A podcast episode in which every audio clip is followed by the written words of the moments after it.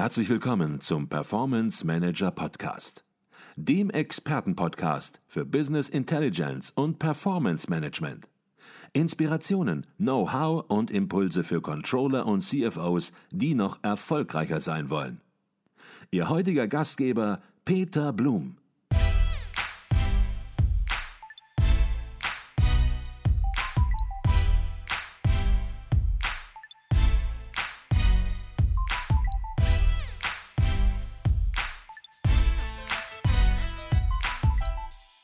Herzlich willkommen beim Performance Manager Podcast. Mein Name ist Peter Blum.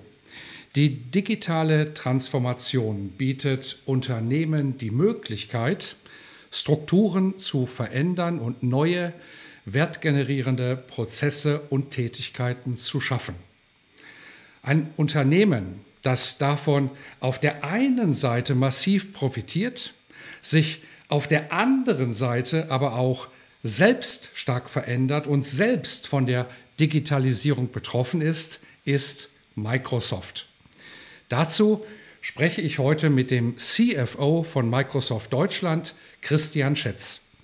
Wir werden uns über die Digitalisierungsstrategie der Finanzfunktion bei Microsoft unterhalten und auch intensiv darüber sprechen, was gemeint ist, wenn bei Microsoft über den sogenannten CFO-Bereich der Zukunft diskutiert wird.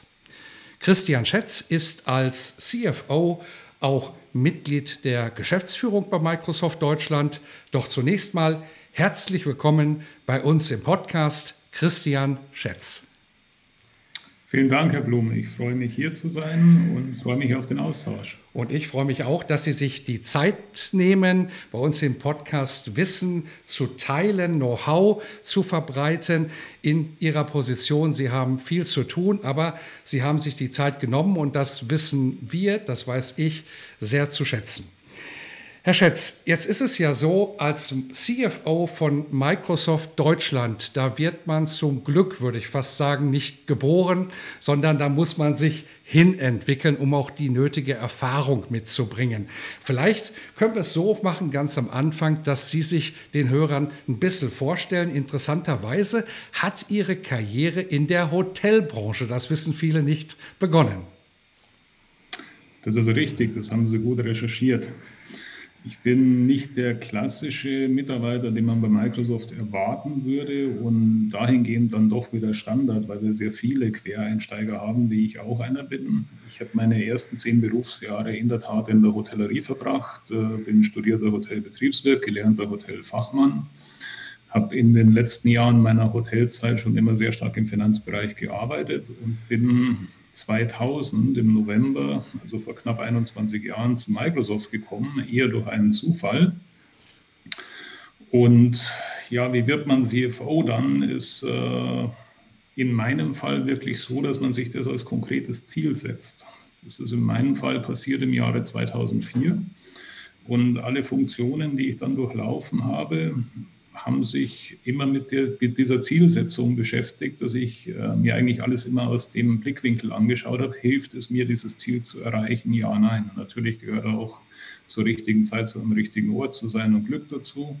Und ich glaube, das Allerwichtigste ist, dass man sich eine, ähm, wir nennen das den Growth Mindset behält, dass man einfach offen ist für Veränderungen und dass man Veränderungen begleitet. Wir haben ja heute ein schönes Thema. Über das Thema, über das wir sprechen, kann ich dann sehr authentisch auch sagen, ich habe das alles am eigenen Leibe miterlebt und mitgestalten dürfen. Mhm. Und Sie haben das Stichwort ja schon gegeben, ein offenes Mindset haben, Veränderungen gestalten, mitgehen. Und wir haben seit Jahren das Stichwort, das Schlagwort digitale Transformation, das durch alle Bereiche, durch die ganze Wirtschaft wabert, auf jedem Controller-Kongress, Finanzer-Kongress auch besprochen wird. Der internationale Controller-Verein hat das Thema auch schon sehr, sehr früh aufgegriffen und trotzdem hat man manchmal den Eindruck, jeder versteht was anderes darunter. Was verstehen Sie bei Microsoft unter dem Schlagwort und was verstehen Sie auch persönlich darunter?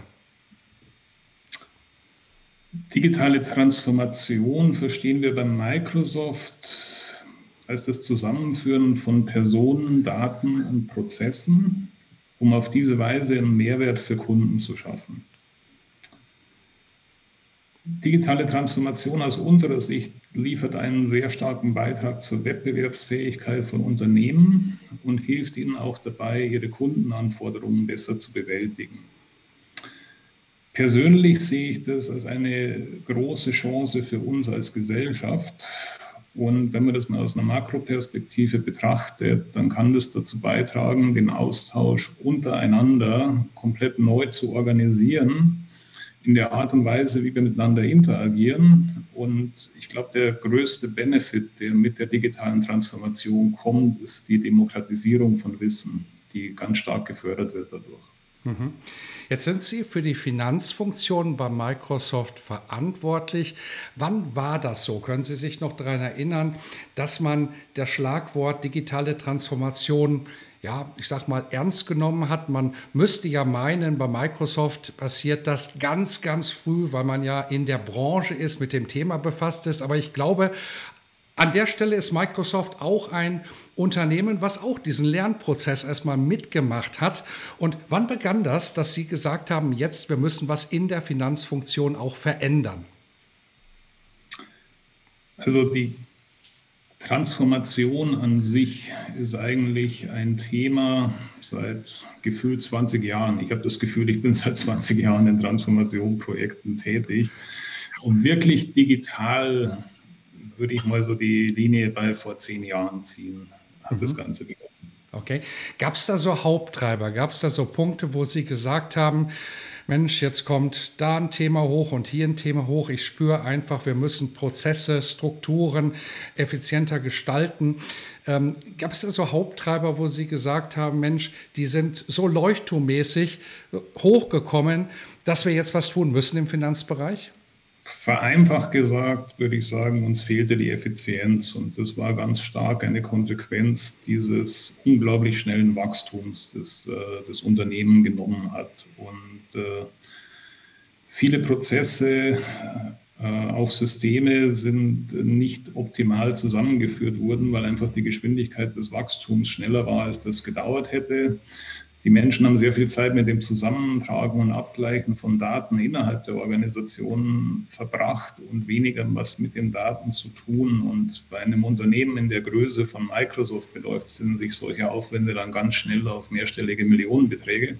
Vereinfacht gesagt, wir hatten ein es gab ein paar Millionen gute Gründe, sich der digitalen Transformation im Finanzbereich zu widmen. Mhm. Und wenn man mit so einem Thema beginnt, dann ist man natürlich immer gut beraten, sich zunächst mal strukturell Gedanken zu machen, das Zielbild zu definieren, die Anforderungen zu definieren, sich über die Zukunft Gedanken zu machen. Meistens ist es keine gute Idee, hat mit der Digitalisierung gar nichts zu tun, sondern generell, was Projekte angeht, als erstes in die Tastatur zu klimpern und irgendetwas zu machen aus Aktionismus heraus. Und so haben Sie das natürlich eben auch nicht gemacht, sondern Sie haben sich über Ihre individuelle Digitalisierungsstrategie Gedanken gemacht. Sie nennen das Journey to Modern Finance. Wie ist das Zielbild definiert? Ich glaube, es ist am einfachsten erklärt. Wir haben das in vier Stufen unterteilt. Die vierte Stufe war dann der Bereich Modern Finance, den man vielleicht bildlich als Kreislauf, äh, der sich aus der Kooperation verschiedener Beschäftigter innerhalb unserer Organisation speist und letztlich belebt wird. Am Anfang der Reise haben wir Daten lediglich zusammengetragen. Und die Rolle von Finance ist vielmehr diese Daten zu interpretieren, mit ihnen zu arbeiten, sie zu analysieren, Erkenntnisse abzuleiten und daraus auch Entscheidungen zu treffen. Mhm. Also letztlich ein deutlich stärkeres Business Partnering. Okay. Sie hatten gesagt, vier Stufen. Vielleicht, jetzt haben Sie mit der mhm. ersten Stufe begonnen. Wir wollen da gleich noch ein bisschen intensiver drauf reingehen, aber vielleicht machen Sie es einfach komplett, dass Sie auch die weiteren drei Stufen kurz andeuten, damit wir einfach den Überblick bekommen. Also das Fundament hat angefangen in 2004 ungefähr. Das war eine Initiative weltweit, die nannten wir One Finance. Bei One Finance ging es sehr stark darum, Effizienzen zu schaffen, und nicht strategische Aktivitäten auch auszugliedern. Da gibt es einfach Business Process Outsourcer, die können Dinge deutlich besser, als wir das selber können. Das haben wir damals relativ schnell verstanden und haben das sehr konsequent umgesetzt. Mhm. Dieser Schritt hat drei, vier Jahre gedauert. Danach kam die nächste Stufe, die hieß Core Finance. In Core Finance haben wir uns sehr stark mit unseren Daten auseinandergesetzt, wie wir diese aufbereiten, wie wir diese zusammenführen und wie wir diese auch nutzen wollen. Die dritte Stufe war dann das ganze Thema Business Intelligence, BI. Also wie schaffen wir es, diese Daten auch auf Grundlage smarter Tools den Entscheidern möglichst äh, tagesaktuell zur äh, Verfügung zu stellen, ohne da noch große Aufwände von Reporting etc. dahinter zu haben. Und die vierte Stufe war eben dann die Reise in Modern Finance. Mhm. Jetzt haben Sie die Stufen erläutert. Jetzt ist es natürlich auch so, dass die Umsetzung durch Menschen erfolgt und nicht nur die Umsetzung, sondern auch Menschen im Unternehmen davon möglicherweise betroffen sind. Betroffen mhm. hört sich negativ an, das kann positiv wie negativ interpretiert werden, aber eine Veränderung, das war auch schon das Schlagwort, das Sie erwähnt hatten, ist meistens das Resultat. Wie waren die Voraussetzungen für die Umsetzung der Digitalisierungsstrategie bei Microsoft das Mindset der Mitarbeiter, die Lern- und Fehlerkultur war hier sicherlich ausschlaggebend. Und wie haben Sie die bei Microsoft vorgefunden? Also in Microsoft-Dimensionen gedacht haben wir eigentlich, äh, wir hatten, solange es uns gibt, drei CEOs. Wir hatten äh, Bill Gates als unseren Gründer, danach kam eine lange Ära Steve Ballmer und dann jetzt aktuell Satya Nadella. Was sich in den ersten Jahren als Kultur stark ausgeprägt hatte, war etwas, was Satya Nadella als eine Know-it-all-Kultur bezeichnet hat. Also man hat sehr viel Zeit darauf verbracht, auf jede mögliche Frage, die vielleicht irgendwann kommen könnte, zu jedem Datenpunkt eine Antwort zu haben. Es ist nicht unhilfreich, aber es hilft äh, in der heutigen Welt nicht mehr. Das war, diese Kultur hat auch darauf äh, aufgebaut, dass man damals Marktanteile von im Windows-Bereich 92 Prozent hatte. Ohne diesen äh, super Fokus auf sehr detaillierte Daten wäre man nicht mehr weitergekommen. Wir haben jetzt gemerkt, wir sind jetzt in einem deutlich dynamischeren Umfeld. Und das Umfeld verändert sich so schnell, dass das Zielbild eigentlich sein muss, wir müssen weg von alles Wissen hinzu, wir wollen alles lernen. Und so hat Satya Nadella das funktioniert. Und wenn ich das mal spezifisch mache auf den Finance-Bereich und vielleicht auch auf die Handlungen der Personen, ich habe, als ich Abteilungsleiter wurde bei Microsoft, war auch 2004 im Financial Controlling, war bei allen Einstellungsgesprächen eigentlich immer noch ein Test dabei, wie gut kann der Mitarbeiter mit Excel umgehen. Das ist etwas, das äh, ist heute ein Nebenprodukt, das mich ehrlich gesagt nicht mehr interessiert, mhm. weil ich es in der Form nicht mehr brauche. Damals brauchte man Menschen, die äh, fragmentierte Daten über ein Tool wie Excel oder Access aufbereiten, zur Verfügung stellen können und im Idealfall daraus Schlüsse ziehen. Dieser Personenkreis ist aus meiner Erfahrung nicht immer sehr komfortabel damit, sich äh, in Business-Entscheider-Meetings zu setzen und da auch einen Führungsanspruch auszuüben. Das ist die, äh, der nächste Stufe eigentlich, wenn ich äh, die Automatisierung der Daten des Reportings hinter mir habe, dann brauche ich eigentlich auch einen Mitarbeitertyp, der sich dahingehend ent, äh, entwickelt, dass er diesen Führungsanspruch im Unternehmen auch wahrnehmen möchte und sich damit wohlfühlt.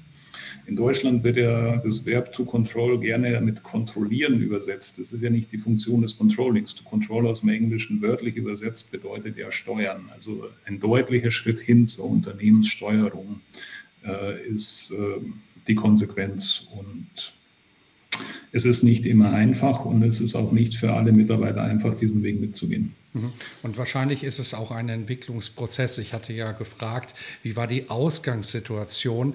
Aber auf der anderen Seite ist das wahrscheinlich auch nur ein Aspekt, denn der Weg, den Sie gehen, bedeutet natürlich auch, dass Veränderung während des Weges im Mindset dann eine Rolle spielt. Und ja, ich glaube, es, wurde schon sehr deutlich, Sie haben schon im Recruiting-Prozess hierauf Rücksicht genommen, das beachtet, um einfach hier auch das richtige Fundament zu legen. Und von daher glaube ich, ist es nicht nur ein Status, sondern ist eine Entwicklung, ein offenes Mindset, das, was Sie auch angesprochen haben, was bei diesem Weg sehr wichtig ist.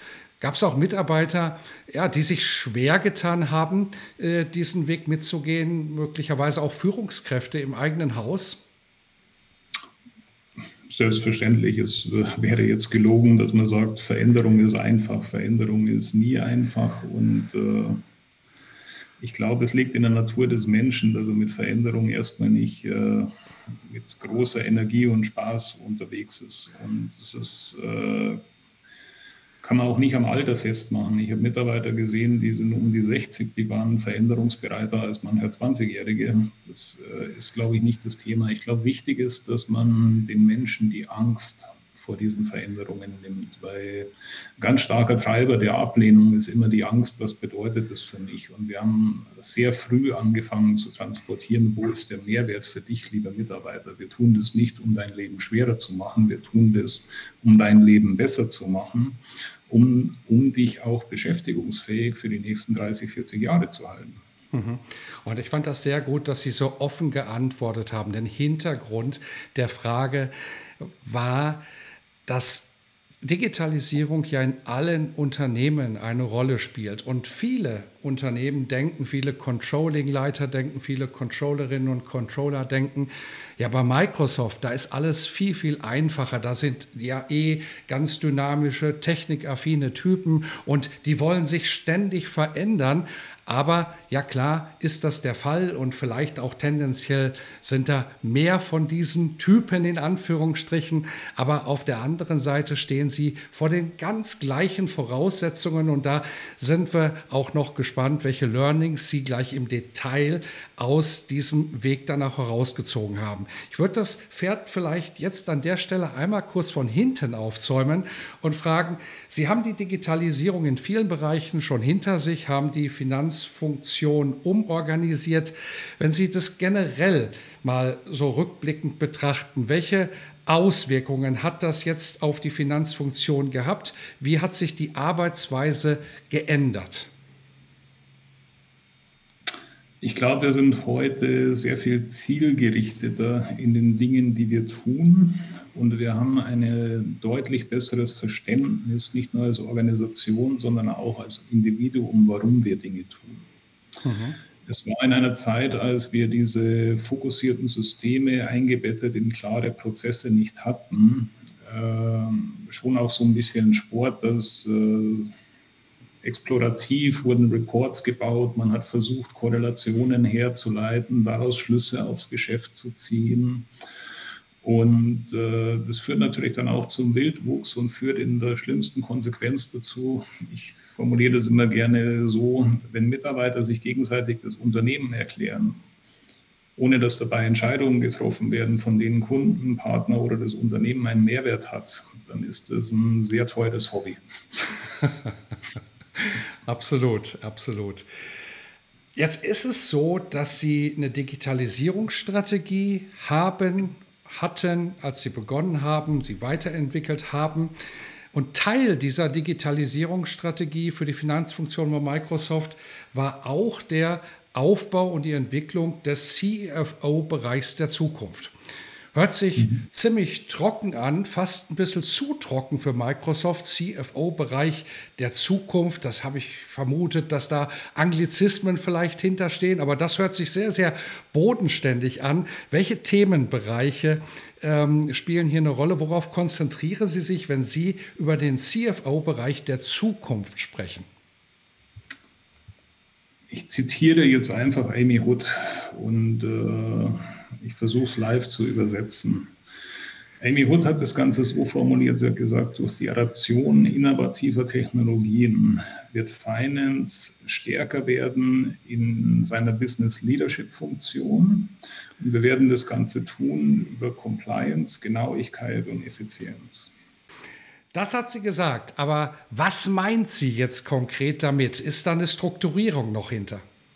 Da ist eine sehr klare Strukturierung dahinter. Also wir haben zum einen gesagt, ein großer Teil, den man angehen muss, ist das ganze Thema Financial Analysis und Reporting. Wie strukturiert man das neu? Das zweite große Thema ist das ganze nach vorne schauende Strategie und Forecasting die Strategie übersetzen in die Verteilung der Unternehmensressourcen, die ich zur Verfügung habe, über die nächsten Jahre, ist ein ganz starker Schwerpunkt geworden, den wir in der Vergangenheit so nicht hatten. Automatisierung von Geschäftsprozessen soweit möglich, gerade im Task Low-End, Low-Value-Add-Bereich und das sehr stark mit der Konsequenz, dass man das auch auslagert an Spezialisten, die das einfach besser können, als man das selber hinkriegen würde. Und äh, last but not least das ganze Thema Compliance, Risikomanagement, mhm. das präventive Erkennen von Risiken, bevor diese überhaupt zu Konsequenzen führen. Mhm. Das ist sehr interessant und ich glaube, es macht Sinn, auch vor dem Hintergrund, dass uns nun viele hören, die in Unternehmen Verantwortung haben, diese einzelnen Bereiche vielleicht einfach mal durchzugehen und darüber nachzudenken, welche Learnings sie ganz persönlich daraus auch gezogen haben. Und fangen wir an mit dem Bereich Financial Analysis und Reporting. Jetzt ist es so, das ist nicht nur bei Microsoft so, das ist generell so, immer mehr Daten, immer mehr Datenquellen, Reporting wird immer komplexer, muss auf der anderen Seite auch immer schneller werden. Wie sah der Reporting-Prozess bei Microsoft vor vielen, vielen Jahren, also sozusagen ursprünglich aus? Und wie ist der heute organisiert? Heißt nicht, dass heute der Best-Practice-Zustand erreicht ist, aber wie war der Entwicklungsweg und wie ist es heute? Also der Entwicklungsweg war der Startpunkt, was man wahrscheinlich auch immer noch in vielen Unternehmen findet und in Klammern auch bei uns noch existiert. Aber es ist die Ausnahme und nicht mehr die Regel. Excel-Tabellen in jeder Ausprägungsform ausgedruckt, nicht ausgedruckt, äh, nicht zentral archiviert, nicht zentral gesteuert der Albtraum einer jeden IT, weil man bei vielen Excel-Funktionen ist man ja schon in dem Bereich, dass man eigentlich eine BI-Lösung hat. Und wann immer der Mitarbeiter, der das Ding gebaut hat, weiterzieht, hat man erstmal ein unternehmerisches Problem, das man einen findet, der das wieder fortführen kann. So sind wir gestartet. Heute ist es das Ganze so, dass wir sehr stark über digitalisierte BI-Lösungen fahren. Das heißt, äh, Reports stehen standardisiert zur Verfügung und das Allerwichtigste, um das Ganze zum Leben zu bringen, diese Reports müssen in zentrale Prozesse eingebunden werden. Okay. Müssen eingebunden werden. Was meinen Sie damit konkret? Was ist zu beachten? Was muss man machen, um diese Prozesse einzubinden? Also wir haben das Ganze für uns so gelöst, dass wir gesagt haben, jetzt mal auf den globalen Vertrieb äh, geschaut, wir haben 160 Niederlassungen weltweit. Und wie steuern wir jetzt diese Niederlassungen einigermaßen gleichgeschaltet? Wir haben dann gesagt, äh, es gibt eine sogenannte Microsoft Sales Experience. Das ist unser zentrales Reporting-System, webbasiert. Und das ganze Thema ist so gestrickt, in dem Moment, wo ich mich anmelde, erkennt das System, okay, Christian Schätz hat sich gerade angemeldet. Christian Schätz hat die Funktion CFO, ist im Leadership-Team in Deutschland und ich mhm. kriege automatisiert auf mein Rollenprofil die Daten, die für mich definiert wurden, für meine Rolle, für die Prozesse, an denen ich teilnehme. Mhm. Das müssen Sie sich vorstellen, haben wir für 120 definierte verschiedene Rollen gemacht. Mhm. Wir haben diese Rollen in einen Prozess eingebettet, wo wir angefangen haben zu strukturieren. Es soll ein wöchentliches eins zu eins Gespräch zwischen Mitarbeiter und Manager geben, in dem wir den Datensatz vorgeben, worüber die reden sollen. Über monatliche Performance-Checks, über Quarterly Business Reviews bis hin zum Austausch mit der Zentrale in Redmond. Mhm. Wir sind organisiert in 14 Areas weltweit und die Zentrale in Redmond macht mit 14 Areas das exakt gleiche Slide Deck mit den exakt gleichen Daten, mit den exakt gleichen Formaten. Und äh, dadurch, dass ich dieses Format äh, sehr stark auch von der Top-Down gepusht vorgegeben kriege, verschwindet natürlich der Appetit. Ich habe da noch was gebaut, das sieht noch besser aus als das, was ihr da habt. Sowas musste man natürlich schon im Keim ersticken. Aber jetzt sind wir natürlich in dem Weg, dass wir sagen, der Datensatz ist da und das Gespräch geht weg von, warum ist der Datenpunkt, wie er ist, hin zu, welche Schlüsse ziehen wir denn aus den zur Verfügung stehenden Daten und wie ist unser Weg nach vorne dadurch beeinflusst? Weiter so wie bisher oder braucht es Änderungen? Mhm, okay, ich glaube, das war schon ein ganz, ganz spannendes Takeaway, wo viele auch ganz genau hinhören sollten. Sie haben gesagt, Reports müssen in Prozesse eingebunden sein. Ein Report hier, ein Report da, ein Report noch woanders. Das mag gut sein und das ist vielleicht auch nötig an der einen oder anderen Stelle, um ja, Dinge herauszufinden, um kreativ zu sein, um zu schauen, ähm, welche Erkenntnisse kann man aus Daten ziehen. Aber wenn es um Standard Reporting geht, dann nützt das wenig, sondern da müssen entsprechend Prozesse, klare Prozesse mit ganz klaren Follow-ups auch hinterliegen. Und ich glaube, das ist etwas, wo man auch mal drüber nachdenken muss, reflektieren muss in Unternehmen. Ist das bei uns immer der Fall oder produzieren wir sozusagen eher Reports, als diese Reports in Prozesse einzubinden? Jetzt ist es bei Ihnen natürlich so, Sie haben ein eigenes Business Intelligence Tool im Hause, Power BI, das natürlich in den letzten Monaten, Jahren auch sehr, sehr stark gepusht wird, aber auch sehr in Unternehmen ankommt. Das wird natürlich auch Ihr zentrales Tool wahrscheinlich sein für das eigene Reporting. Jetzt wollen wir natürlich nicht über Power BI sprechen, das werden auch viele kennen und man kann sich hier natürlich auch im Internet und überall und auch auf der Microsoft-Seite ganz viele Informationen hier zu holen und natürlich auch bei uns bei Advisio. Aber auf der anderen Seite, was natürlich sehr spannend ist, Sie haben es eben auch eingeführt. Sie sind ein ganz normales Unternehmen und haben Ihr eigenes Tool eingeführt. Und da gab es sicherlich auch zentrale Learnings, wo Sie sagen, Mensch, das würde ich vielleicht gerne auch zum Besten geben, weil andere können daraus lernen. Ich glaube, der große Mehrwert von solchen Lösungen entsteht aus einer ganz klar strukturierten Datengovernance. Ich muss mir sehr klar sein, welche Ziele will ich erreichen, welche Entscheidungen möchte ich supporten und auch wie halte ich das Ganze nach. Also ich gebe Ihnen ein Beispiel. In unserem konkreten Fall, wir haben heute einen sogenannten KPI Lake, der kennt 3000 verschiedene KPIs. Jetzt habe ich natürlich auch die Möglichkeit, über Power BI mich aus diesem KPI Lake zu bedienen und viele, viele Informationen zusammenzubauen. Und da kommt jetzt wieder diese Prozesseinbindung ins Spiel.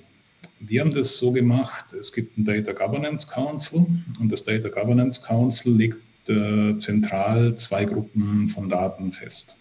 Es gibt zum einen die Tier Zero und die Tier One Daten. Die würde ich ganz einfach so beschreiben, das sind die Daten, im Englischen sagen wir, damit steuern wir das Unternehmen, manage the company. Da hängt das externe Reporting dran, da hängen Steuerberichte dran, da hängt alles dran, was bei Fehlern mit einer schweren Konsequenz kommt. Da fällt unter anderem auch dieses äh, zentral prozessgesteuerte äh, Reporting, das ich gerade erwähnt habe, ist noch ein Tier 1 Datenpunkt. Das zweite Thema ist dann Tier 2 und Tier 3. Und wir haben das so genannt, äh, Manage the Business at the Speed of the Business. Was meinen wir damit? Die Welt ist heute so schnelllebig und ich glaube, äh, gerade die letzten Monate durch Corona haben uns da auch wieder viel gezeigt. Sie kriegen eine zentrale weltweite Plattform nicht innerhalb von ein paar Stunden umgeschaltet oder auch nicht innerhalb von einem Monat umgeschaltet. Und deswegen haben wir gesagt, das Business ist schneller als alles, was wir zentral machen können. Und deswegen müssen wir dem Business die Möglichkeit geben, auf die Datenpunkte zurückzugreifen, die es braucht. Und die können monatlich wechseln. Das kann sich äh, immer mal wieder durch externe Effekte schnell entwickeln. Und da haben wir einfach gesagt, wir stellen dieses zur Verfügung. Und mit einer gewissen Kontrolle kann da jeder machen, was er will.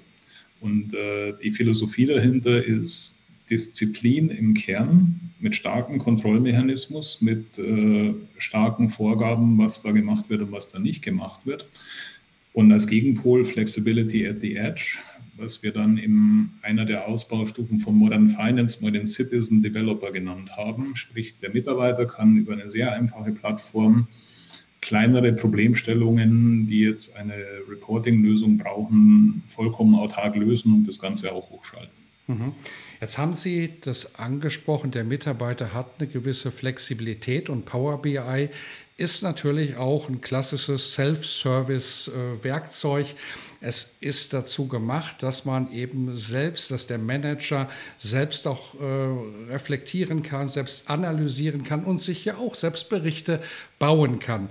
Auf der anderen Seite hatten Sie gesagt, Reports müssen in Prozesse eingebunden sein. Es braucht eine klare Datengovernance. Wie lösen Sie diesen Spagat? Weil am Ende wird es natürlich auch so sein, dass die Flexibilität ja durchaus auch genutzt wird. Und wie lösen Sie das, dass am Ende nicht das, was Sie am Anfang kritisiert hatten, nämlich in gewisser Weise ein Excel-Chaos, was heute keiner mehr braucht und was auch nicht mehr State of the Art ist, dass das nicht jetzt mit neuen Tools entsteht?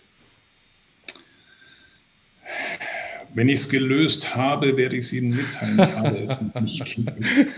Ich glaube, okay. es kommt ein bisschen zurück in die Kulturthematik. Das, äh, es hängt sehr stark davon ab, die handelnden Personen zu sensibilisieren.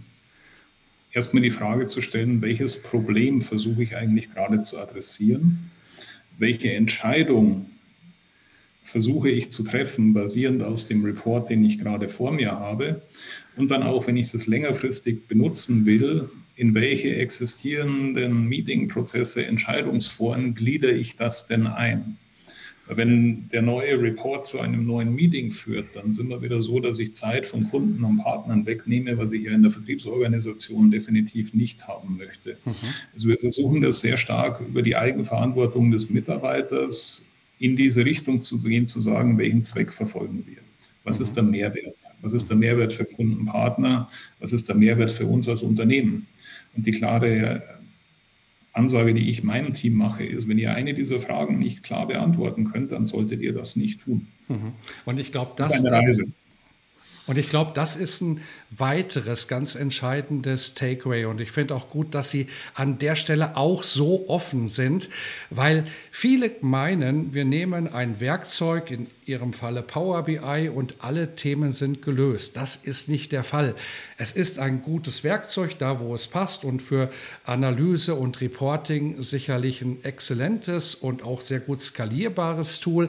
Aber es gibt Themen, die man auch bei so einem Projekt im Blick haben muss, weil ansonsten entsteht zwar mit einem anderen, mit einem guten Werkzeug eine andere Reporting-Plattform, aber es entstehen auch viele Themen im Umfeld, die man so nicht haben möchte und die auch heutzutage nicht mehr sein müssen. Und von daher das Gehirn an der Stelle zu benutzen, Prozesse zu definieren, zu überlegen, wie ändert man entsprechend auch Organisationen und Strukturen, das ist ganz entscheidend. Haben wir zum Thema Financial Analysis und Reporting soweit soweit alles gesagt, was wir hier sagen wollen, Herr Schätz, weil dann würde ich nämlich in den nächsten Bereich überleiten. Ich glaube, wir haben es äh, gut gecovert, ja.